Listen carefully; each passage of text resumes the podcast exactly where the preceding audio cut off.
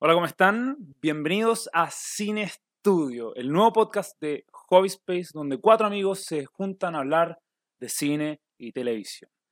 Yo soy el anfitrión, Agustín, y hoy me acompañan Tomás, Charlie, Hola, buenas, ¿cómo están? Sí, Charlie para los amigos. Charlie para los amigos, Álvaro ¿Qué tal? ¿Qué tal? Hola a todos.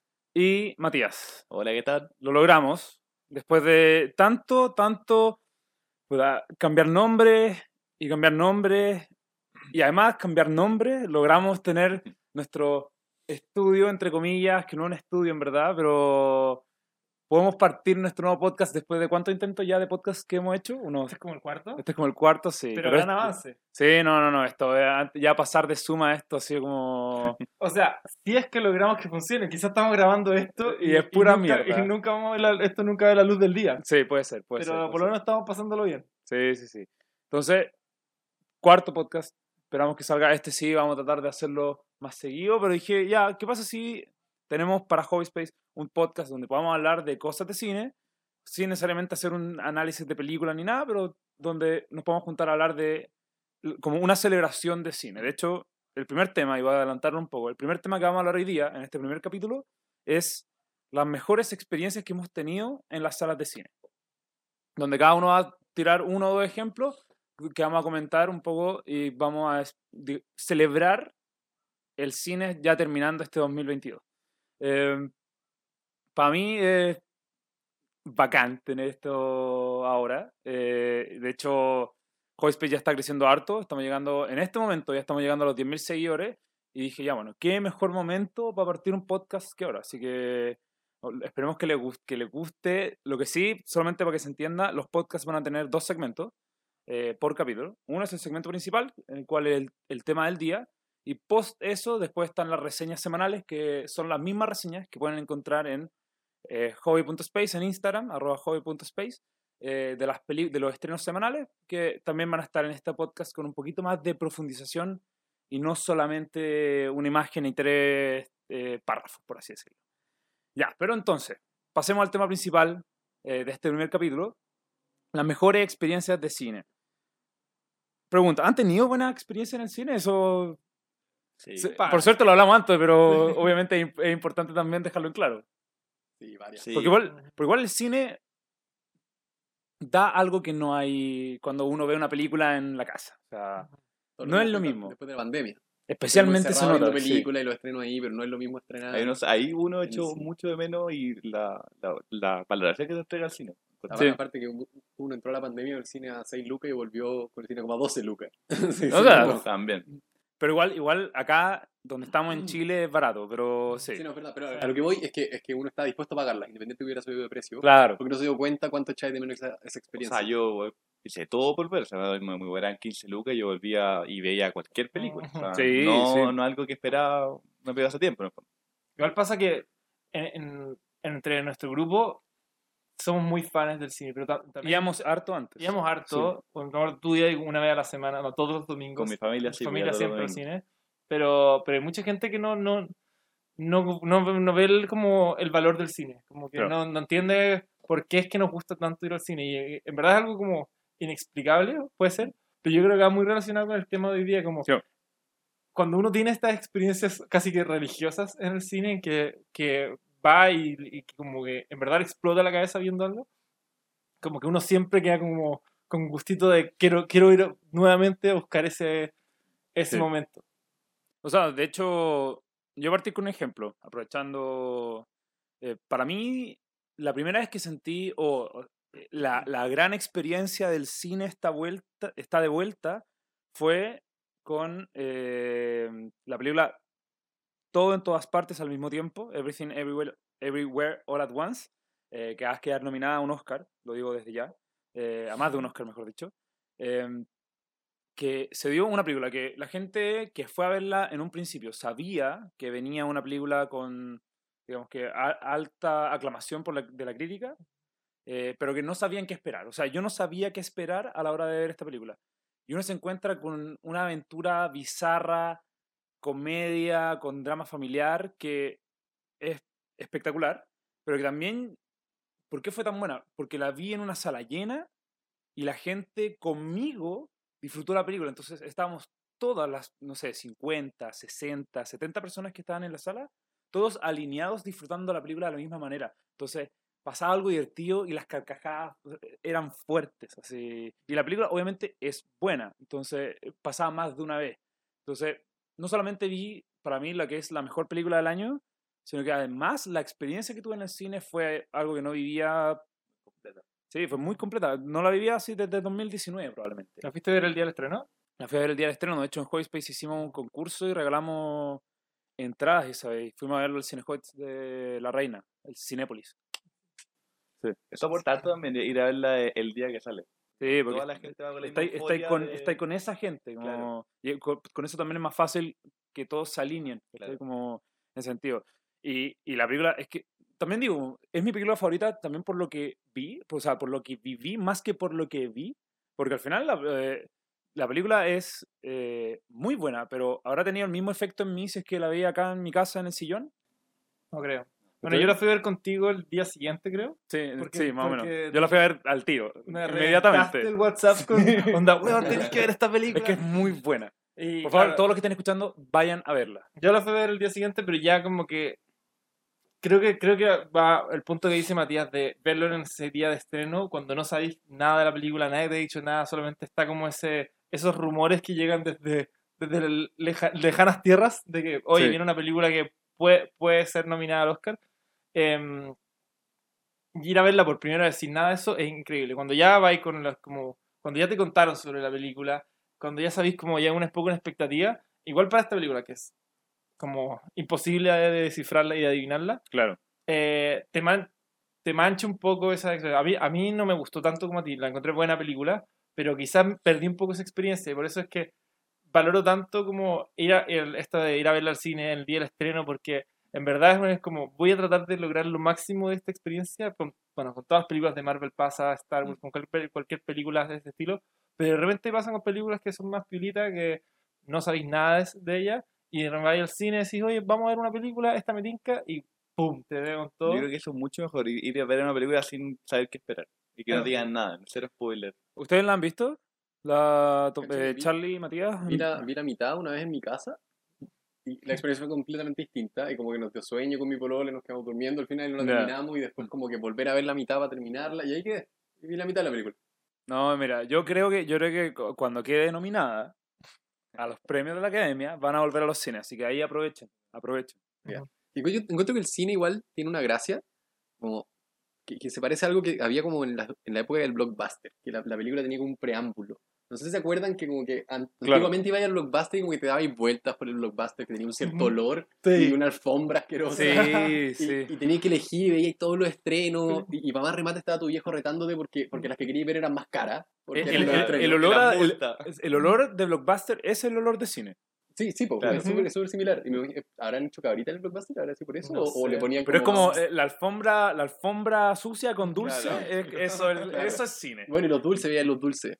De hecho, si, si, si me puedo tomar la libertad, mi, mi mejor experiencia, o una de las mejores, en verdad, no sé si es la mejor, pero una muy buena experiencia que tuve en el cine, no fue en el cine, fue en la fila. Estaba, estaba en el. Parque Arauco, no, mentira, en el, en el Alto Las Condes, con Nachito, ¿ya? Un, un amigo del colegio. Y estábamos, no sé, matando el tiempo, en verdad. Estábamos así como paseando en el mall, no me acuerdo qué estábamos haciendo. Y se nos ocurrió que queríamos ir al cine. Y fuimos a la boletería y compramos entradas para ver Harry Potter. Eh, ¿Cuál? La... ¿Cuál era? Debe haber sido la 6. Ya. Debe haber sido la 6. El punto es que compramos las entradas y ya habíamos paseado todo el mall. No era plan ir al cine. Teníamos la entrada, entonces dije, ¿sabes qué más? Falta como dos horas para esta cuestión. Nos vamos a sentar aquí, como al frente de la confitería, en la escalera donde entra a las salas, como a los pasillos. Pero ya, filo, y nos sentamos ahí. Y evidentemente éramos los primeros de la fila para ver la película. Y se empezó a juntar la gente en la fila a medida que pasaba el tiempo. Cachamos que la gente estaba llegando como con disfraces, como con trajes, con gorros, con varitas mágicas. Ah, Y de repente ya, llega ya. la tele, llegan las cámaras, y cachamos que estábamos en el gran estreno de Harry Potter 6 y éramos los primeros de la fila. Y cuando dejaron pasar eventualmente a la, a la gente a la, a la sala, abrieron las cuestiones y lo, lo que hay de, la- de las noticias me acuerdo, me acuerdo que nos trataron de entrevistar porque éramos los primeros. Y cachamos que toda la gente pasó así como una estampida para el fondo, ¿cachai? Y nosotros, no, y, le dijimos, algo le dijimos al de la cámara, sí, no, eh, chao. Y Bueno, porque eh, en esos tiempos comprabas la entrada y no tenías asiento asegurado. No, pues no tenías asiento. No, sí. eh, Claro, importantísimo. No tenías Claro. asiento asegurado, tenías que ir a agarrar tu asiento. Sí. Entonces salimos corriendo a tratar de agarrar el, el asiento y además era en la sala Philips, que creo que ya no existe, pero es como lo más cercano que había antes a un IMAX, que era la última sala de Ya, alto. sí, aún existe, que era- pero es la, la XD, por Ya, ejemplo. y que era Sí. gigante, era gigantesca. Y quedamos así en los mejores asientos para el estreno de onda la mejor película o la más esperada de ese año, o sea, que ha sido la mejor. Pero, pero como de, de mucha moda, y Ya. no teníamos idea, no sabíamos dónde estábamos ni parados. Así creo que me había, me había faltado ver la, la anterior. Pero, pero, pero, buenísima, Ah, ya, era ya. buenísima. Sí, eso, eso iba a preguntar. Sí, Sí, también, porque además, fue una buena película. buena, ¿no? Sí, Sí. es que eso estaba, venía como de cajón, ¿cachai? Pero fue muy choro. Y, y yo creo que eso, o sea, claramente eso no te pasa cuando estás abriendo una película en Netflix. No, que No, no. Netflix, te- eh, o sea, parece que las plataformas es la rapidez, la agilidad, pero, pero la, la expectativa de comprar la entrada, ir a la oficina, o sea, la, la oficina, a la, a la salita para esperar las cabritas, entrar a la sala. Es toda una experiencia muy completa.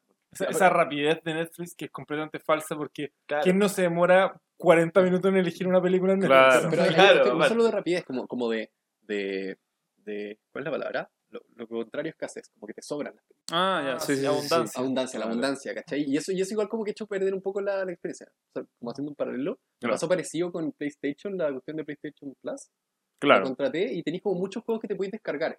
Antes de eso yo estaba pagando cada juego y me compraba un juego y me lo daba vuelta a fondo y después me compraba el siguiente. Pero ahora que Sí. pagué el Plus, juego menos. Como porque los tengo todos. Sí. ¿cachai? Sí, sí, porque es la indecisión y al final, ¿quién no, ¿quién no ha entrado a Netflix a ver algo y se va porque no encontró nada? Eso pasa muchísimo. Es bacán eso del cine, como, es como, ¿qué hay en el cine? Es- Bueno, es- es- esa, esa pregunta milenaria del qué hay en el cine, qué hay de, qué hay de bueno en el cine, eh, por lo menos ahora todavía la tenemos, aunque siento que día en el cine cada vez hay, menos, hay peores películas.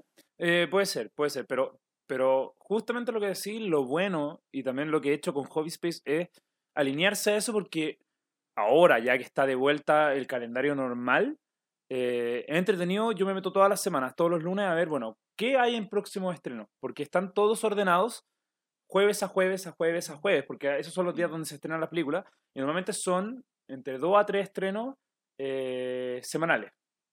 Las películas normalmente, y normalmente lo que hacen es las distribuidoras es tener una película de las que tienen algo de renombre a la semana. Después tienen, no sé, pues, películas como Lilo, Lilo, Cocodrilo, ¿cachai? En- como segunda o tercera película. O... No. No, no, no, pienso que No, sí, sí, no, no, esa película existe. No, esa película existe, esa película existe. Eh, pero, pero eso... una penitencia, algún día hago una penitencia y tenés que Claro, leer tenés que leerlo libro con la pero, pero lo entretenido es como eso, es como "Uf, la película esta semana es esta, así como... Que uno la espera mucho tiempo. Sí, sí, bueno, lo, lo- que vamos a hablar después, pero Wakanda Forever, eh, eso, o sea, uno sabe, y las preventas también son para eso. O sea, el hecho de que volvimos a las preventas. Como- Uno espera películas casi fácilmente un año. Algún- Sí, sí, sí. Ya, aprovechando, aprovechemos. ¿Cuál fue Ah, tu yo- mejor yo- experiencia, yo Matías? tomar, perdón, te quería tomar un punto antes de tu película que yo encontré que era muy buena, pero yo fui con un ánimo que estaba muerto sueños seguidos y, y no la Tam- pude disfrutar. también, también eso depende mucho. Sí, depende- y es una, es una gran variable, pero entrando a mi experiencia, yo creo que, bueno, entre dos, pero me quedo con, con American Pie Reunion. yo- es que soy Nosotros, estábamos para eso, nosotros estábamos para Sí, eso, bueno. sí. Em, es que igual yo echo de menos este tipo de películas que son muy light, ¿no? Que es comedia, o sea, comedia muy bruta, muy, muy, muy absurda, pero te aporta un, un sentido de, de, de, no sé, de es como liviano para la guata, para- ese tipo de películas. Pero sabían hacerla, como Sabían hacerlo, ese tipo de películas eran brutas y tontas y lo que queráis, pero sabían hacer ese tipo de películas, porque hoy en día las películas que tratan de hacer eso, les sale mal. Entonces, son- y Va. son malas películas. Tenéis más lejos American, American Pie 1, 2, 3, muy buena, pero 4, 5, 6, malísima. Y ahí perdiste mucho tiempo American Pie y después con la reunión, la, la 7, eh, extraordinaria. Igual, me pasa que yo... ¿Por qué, para, ¿Por qué fue tan buena experiencia?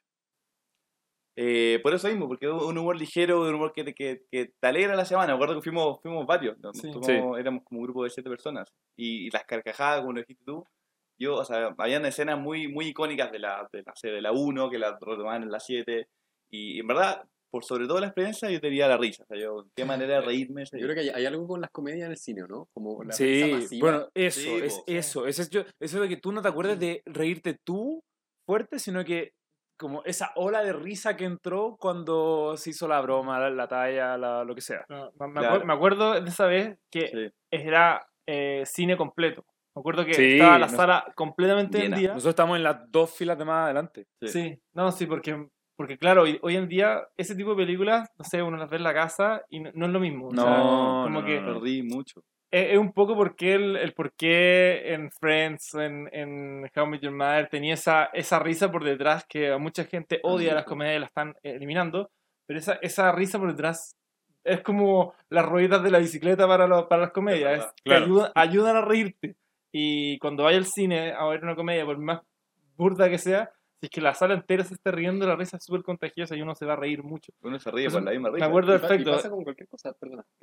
No, que esa experiencia también yo la tengo muy marcada, la mejor Sí. comedia, esa y también el Low Wall Street, también me acuerdo El que que Wall que Street, fue un sí, poco, Lobo un Wall poco Street, esa misma también experiencia pasó. de Sí. comedia eh, a sala completa, en que estáis todas las películas sonriendo porque hay alguien y no falta la persona que se, se ríe con una risa Claro. como absurda, entonces de repente te reís por la película, de repente te reís por la, por la señora que se está riendo como chancho, entonces Sí, en, sí. en verdad demasiado... Pero, pero ojo, pero. Y, y al, al punto también. La película incluso puede ser llegar a ser mala e igual. Si, si la gente se está riendo, la experiencia es buena. Porque nosotros en esa misma época, estamos hablando hace ya 12 años, eh, nosotros fuimos a ver eh, la, la película parodia de Twilight. Y lo pasamos también súper bien. La película es horrorosamente Se mala. Pésima. película. Pésima, malísima. ¿Cómo se llama? No tengo idea. No tengo idea cómo se llama. Pero era como o- o- otra más de Scary Movie, Sí, ¿cachai? otra película de vampiro. ¿no? pero, pero lo pasamos tan bien por eso, por esa, por ese, como, esa ola de risa que entra, que filo, o sea... Esas, esas películas te- como que apuntan a tener tres o cuatro momentos buenos de risa. sí. Y con eso que hay como cumpliste la meta. Pero ya, ok. Entonces tenemos... eh, yo dije como la experiencia de la audiencia completa, la experiencia que te puede tocar como también en evento, que, se vuelva un evento, eh, la comedia, la risa general. ¿Y tu mejor experiencia, Álvaro, cuál ha sido? Em, yo creo que, bueno, me sumo a todas, pero una, una cosa de la que no hemos hablado, que lo hablamos así como lo mencionamos un poco, pero cualquier película del estilo Star Wars, eh, Marvel, cualquier película, bueno, DC realmente, pero esas películas que tienen todo un poco, todo lo que hablamos un poco, de que llega la gente antes, la preventa se agota, la sala está completa con puros fanáticos que muchos van Claro. como ya vestidos de, de, de- como de la franquicia, y una vez que están adentro y ocurren esos momentos que son como, no un poco por spoilers, pero, pero onda, en, en Avengers Infinity War o Endgame o, eh, o, o en Star Wars Rogue One, esos momentos en que son épicos y todo el mundo exactamente conoce la historia completa, se puede poner perfectamente en el lugar y hay, hay momentos de silencio absoluto en que toda la, toda la sala está completamente callada, excepto por un par de como sonidos Sí, de, el- de el ya- sonidos el de llanto. sniff, el sniff. Cuando, cuando, cuando ocurren momentos que el, el público entero grita de emoción como ¡Sí! Como ese, ese O sea, de cosas. Eh, de hecho, me acuerdo, nunca había pasado hasta las películas de Marvel eh, que, que la audiencia aplaudiera en la sala de cine. Sí, el, aplauso generalizado de, no sé cuál de todas fue, creo que fue Civil War o Infinity War, porque no fue en Endgame. En Endgame ya No, lo fue- habíamos fue conocido. en Endgame, pues. Ah, no, la primera vez no. sí. Pero eh, ese de, e- eso de que la gente empieza a aplaudir, como que, Sí. y, y tus brazos empiezan a moverse también, porque ¡wow! Hace de la emoción. Claro. ¿cachai? Como, Como que en verdad te mueve. sí, eh, sí, sí. te, sí. te mueves de, de, to- de todas esas, yo creo que la más marcada que tengo es Endgame. Endgame No, Endgame, es el que eso fue de- uno tras otro, tras otro momento de, de que los fanáticos disfrutáramos de eso, ¿cachai? Ujú. Es que era el fin de temporada. Era el final Ah, de es el fin temporada. De un ciclo Claro. de 10 años. Sí, no, sí, eso, eso fue increíble. Además, el hecho de que lo hayan hecho lo suficientemente bueno para que efectivamente pegue. O sea, Claro. porque porque a mí me pasa que The Last Jedi, eh, para mí es una peliculaza, pero si no pega, la audiencia está así. Eh, manos cruzadas y no haciendo nada. Como alguna persona que conozco acá. Varias. Bueno, como varias personas. Que no, que no entienden del arte, pero da lo mismo. Hay, lo mismo. películas que son para el cine y películas que no. Yo creo que Mm. cosas como Star Wars o, o- o cualquiera de, de Marvel se disfrutan más en el cine independiente porque van a sonar increíbles, se van a Pero, ver increíbles. ya, pero yo discrepo de eso. Sí. Porque, porque yo, yo creo que el cine, y esto de hecho no lo hemos hablado, es como ya la experiencia de la película per se. Ujú. O sea, yo creo que el cine es el, es la caja negra, o sea, al final es... No hay nada más que la película al frente tuyo. Claro. O sea, obviamente los celulares hoy en día son un gran enemigo. eh, uno debe tener urgencia, uno igual puede estar viéndolo porque si te habla un ser querido y todo, hay que estar atento. Pero es el hecho de la, la experiencia va a ser completa cuando uno está en el cine porque es eh, eh, todo el sonido envolvente y el hecho de todo oscuro, nada te desconcentra, la película está ahí, eres tú, la película y la audiencia, ¿cachai? Eso es lo que también te da que... onda, ese es el gran... La gran forma de ver películas al final. Pero, por ejemplo, Pero, pero entonces, ¿por qué discrepáis? Perdón, entendí que... No, porque ¿de dijiste, dijiste, hay películas que son y otras que no son hechas para cine. Para mí son Ah, ya, todas, hechas, claro. Todas hechas para cine. en el cine. Sí, todas Ya, se perfecto. disfrutan más en el cine, sí o sí, ¿cachai? Sí, A menos que la butaca esté mala, a menos que el precio haya sido malo, a menos que alguien esté gritando, se Pero- pero entiende, un externalidades, ejemplo. pero son externas. Estoy súper de acuerdo contigo, pero yo lo decía más bien porque algunas como que se les saca más el jugo. A mí Oh, no, que, sí, sí, ejemplo, obvio que sí. Hay grados, hay grados de eso. En el cine es otra wea. De hecho, Pero eso, ese casa- ejemplo iba a poner. En la casa sigue siendo otra wea esa película. En cambio, en, en- en mi familia son todos bien tuerca, le encantan los autos. Entonces Rápido y Furioso es una cuestión de cada fin de semana. Especialmente mi hermano chico. Y divertido ver Rápido y Furioso en la casa, pero no fue hasta que fui a ver una Rápido y Furioso al cine que entendí lo que era una Rápido y Furioso. Claro. que verla en el cine, que el motor te haga vibrar el asiento y que sintáis la velocidad y como el vértigo de andar ahí, que no se va a sentir en una tele aunque tengáis 60 pulgadas. Y, y la voz de Vin Diesel ahí en parlantes de cine. Especialmente. The Family. bueno, igual, es es, un es un debate que hace años ya está, está potente de como que, que, que hay distintos tipos de películas. Por ejemplo, con, eh, que Martin Scorsese hace rato que está diciendo que las Sí, sí, películas, sí, de, sí. las películas de Marvel no son cine, son como, eh, como, parques, como, como parques de diversiones. ¿cachai? Ya. Y que yo igual encuentro algo de razón, de que, o sea, considero que sí es cine lo que hace Marvel, o sea, es muy, muy buen cine, pero sí como que están en distinto, en Es como decir que la distinto... Tan- no es comida, ¿cachai? No es cocina. Claro, claro. hay- hay Eso, al final. Pero, Claro. pero, pero Marvel es una hamburguesa. Pero, por ejemplo, Es- yo, no- hay que yo no necesito claro, ver una película de Martin Scorsese en IMAX o en 4DX que me suene, que me revienten el, el- el asiento, ¿cachai? Para mí, yo quiero ver una película de Martin Scorsese, ojalá en el cine, pero no puede ser en un cine chico, Pero- con, pero, por con ejemplo, buen sonido. Por ejemplo, la pandemia puso a prueba eso. O sea, The Irishman. Claro. Mm. Esa es una película de Martin Scorsese que nadie pudo ver en el cine. Y a mí no... ¿Cómo yo- fue la experiencia? ¿Cómo hubiese sido la experiencia si hubiese sido en el cine? ¿Hubiese sido mejor? Sí, yo me acuerdo que me encantó esa película. Onda, amé, amé, amé, amé esa película. Pero dije, me faltó haberla visto en el cine. Me faltó Sí, haberla sí. visto de corrido. Porque Es que, bueno, cuatro horas no es fácil. claro, la tuve que poner con pausa, la vi de Sí. día. Me acuerdo que la vi como que. No, no, El no es la misma streaming te experiencia. incentiva a ponerle pausa cuando lo necesitáis. El, el Sí. cine como que te amarráis nomás, como No ya sé- ahí, ¿cachai? no sé Porque no hay nada más. Porque no hay nada No sé más si que la lo hacen, pues, pero yo, no- yo cuando voy al cine siempre eh, pongo mi celular en modo avión antes de la película. Obvio. Yo no, Sí. yo no. Es que voy, es que voy demasiadas No, veces. de- porque... depende, depende de la película. No, yo, yo aviso que voy al cine, como que si algún ser querido me necesita, yo aviso que estoy en el cine, Sí. entonces me, me siento con la libertad de dejarlo como dado, dado de baja. Pero ponte tú, Álvaro, ahí con, con The Irishman, igual, no sé, yo te hago esto, pero igual uno simula un ambiente de cine cuando vive una película Ah, sí. buena. Pero, pero te pueden llegar más cosas del No, mundo o sea, yo- afuera. yo, estoy de acuerdo contigo, estar en el cine te aporta, siempre te aporta más, pero igual de, es, es como la importancia del cine. O sea, uno, uno muchas veces simula como, no sé, apagar todas las cortinas, ¿cachai? Pone un buen audio y simula estar en un Pero ambiente no de es lo mismo. Yo, hubo una película que yo creo que si no lo hubiera visto en el cine, no la habría visto. Y de hecho, si es que no era lo de Harry Potter, habría contado esa, esa otra historia, que es, Dale. es Top Gun, Maverick. La Ah, última. oh. La última. La fui a ver al cine, yo Oh, había visto la Top Gun original, excelente, pero fui a ver esta cuestión y yo sabía así, onda, me acabo de subir un avión. ¿Cachai? Sí, Esa cosa en sí, mi casa no habría weón, pasado. Sí, es Ah, que sí. Y esa es que por tenía la que ver en puta. el cine, como sí. si, si no fuiste al cine a ver esa película, no sé qué cámara es. Ojo, ojo, va a quedar Ah, nominada. Esa película va a quedar nominada a mejor película. Es que, es que es buenísima, es pedazo de película. Y yo creo que en la casa no habría opinado lo mismo. ¿Cachai? Como que necesitaba del cine para sacarle el jugo. De hecho, me da pena por la gente que se perdió esa película. Brutal. La quería ver. pero. Que mi, mi Pero va a quedar nominada mejor. Así como Everything Everywhere, Everywhere esta va a quedar nominada a mejor película y la van a relanzar en cines. Así que Ah, ya, todos tranquilos. Que mi- la, la- la película favorita de mi suegro es Top Gun, la original. po. Y yo le dije, vaya, por favor, acompañe a su hija a ver esta película porque es lo mejor que le va a pasar en la vida. Y no fue. verdad. No, pero es que esa, esa película fue. eh, ahí es cuando uno se pone en el meme así como That's Cinema. Así como.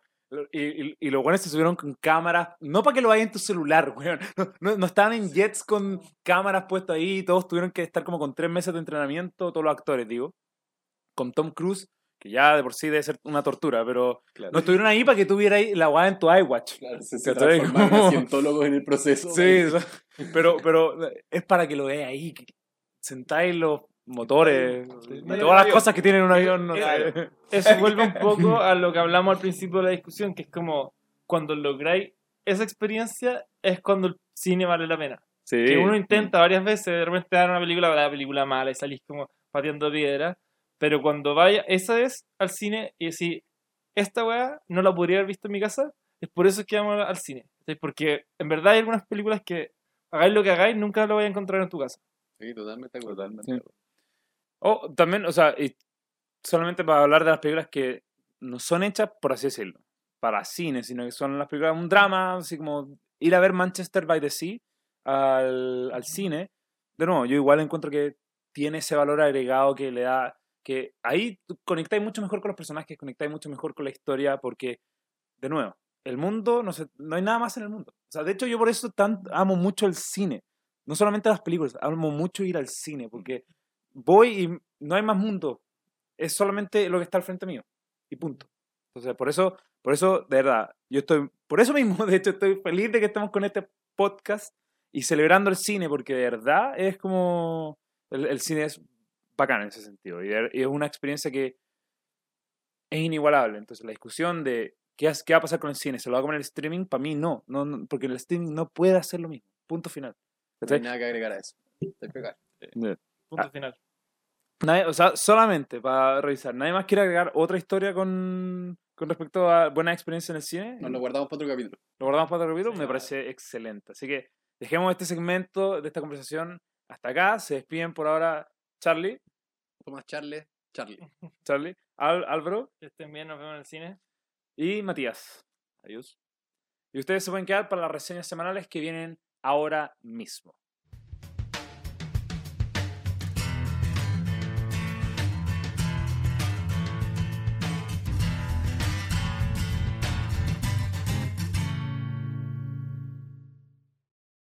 Hola nuevamente, aquí habla Agustín y este es el segmento de reseñas semanales que tenemos en nuestro podcast Sin Estudio. La idea de este segmento es tomarse unos minutos para hablar de los últimos estrenos tanto en el cine como en la televisión. Y para este primer capítulo voy a hablar específicamente de One Piece Film Red y de eh, la nueva serie de Netflix Blockbuster.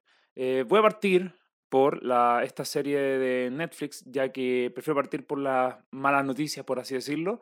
Eh, la verdad es que eh, yo le tenía mucha fe a esta serie nueva que tiene este gran streaming de Netflix, que es Blockbuster, que viene de los creadores de Brooklyn Nine-Nine, que es una de mis series de comedia favoritas de los últimos años, pero que por desgracia no pudo, eh, digamos que, llegar a la expectativa que tenía, además, no por el concepto que tenía, sino que eh, los problemas principales que tuvo fue por un tema de guion. Eh, subí, de hecho, en Hobbyspace, pueden encontrar la reseña hoy en Hobbyspace, en Instagram, en arroba hobby.space. Eh, ahí detallo un poco mis pensamientos sobre la serie, que eh, tiene un guion que por desgracia termina siendo súper plano para lo que buscaba la serie. eh, difícil que te haga reír, especialmente los primeros cuatro capítulos. Los primeros cuatro capítulos son bastante forzados en ese sentido. De repente se crean buenas dinámicas, creo que ya a partir del capítulo 5 uno puede ver una mejora, pero parte de tan abajo que es difícil poder ya llegar a un punto alto eh, para ya el capítulo 9, capítulo 8. em, no creo que sea una serie que es para descartar de lleno, para decir ya listo, que nadie vea esta serie. Cada uno debiese eh, poder hacer su propia opinión, pero eh, fue, digamos que para mí no, no dio en el clavo, o tal vez puede no ser mi humor, pero para mí no fue una buena serie. eh, de nuevo, principalmente por el tema del guion. Creo que los personajes igual se encajonaron súper rápido dentro de los primeros capítulos, dejando solamente que el arco principal sea del protagonista.